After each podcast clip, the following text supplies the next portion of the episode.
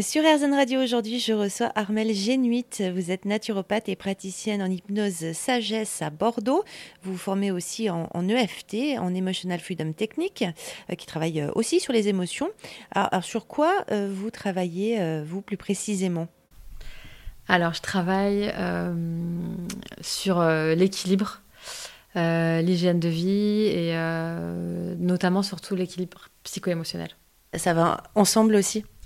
Oui, euh, moi j'ai une formation à la base donc de naturopathe, donc plus sur euh, tout ce qui va être euh, concret, on va dire le digestif, la vitalité, etc. Et plus j'ai pratiqué, plus je me suis rendu compte que au final, ce qui influe beaucoup sur notre corps, c'est aussi tout ce qui est psycho-émotionnel. Donc aujourd'hui, j'aime revenir à cette source-là. En naturopathie, on essaye de, pour chaque problématique d'aller à la cause de la cause. Et aujourd'hui, je me rends compte que c'est beaucoup les problématiques, c'est beaucoup des émotions bloquées, c'est beaucoup des chocs émotionnels, des choses comme ça. Avec une hypnose, euh, donc euh, pas ericksonienne, une hypnose euh, différente, c'est quoi exactement?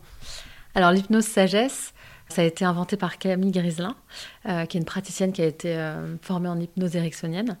Et, et, en fait, elle voulait sortir un peu de ce côté un peu trop directif de l'hypnose ericksonienne et aussi d'avoir une hypnose qui est un peu plus globale, holistique et donc essaye de prendre la personne un peu en, compte de manière globale. Par exemple, sur l'arrêt du tabac, c'est une des demandes classiques en hypnose. En hypnose ericksonienne, on va être un peu plus euh, euh, directif et on va essayer de dégoûter la personne ou de la culpabiliser par rapport au tabac. Euh, en hypnose sagesse, on va plus essayer de comprendre pourquoi la personne a cette béquille.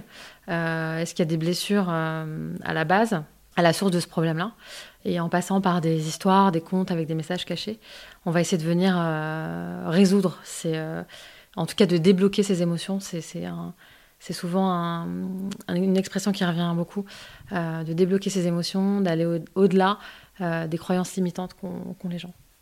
Armelle Génuit, naturopathe et praticienne en hypnose sagesse à Bordeaux. Plus d'infos sur rzn.fr.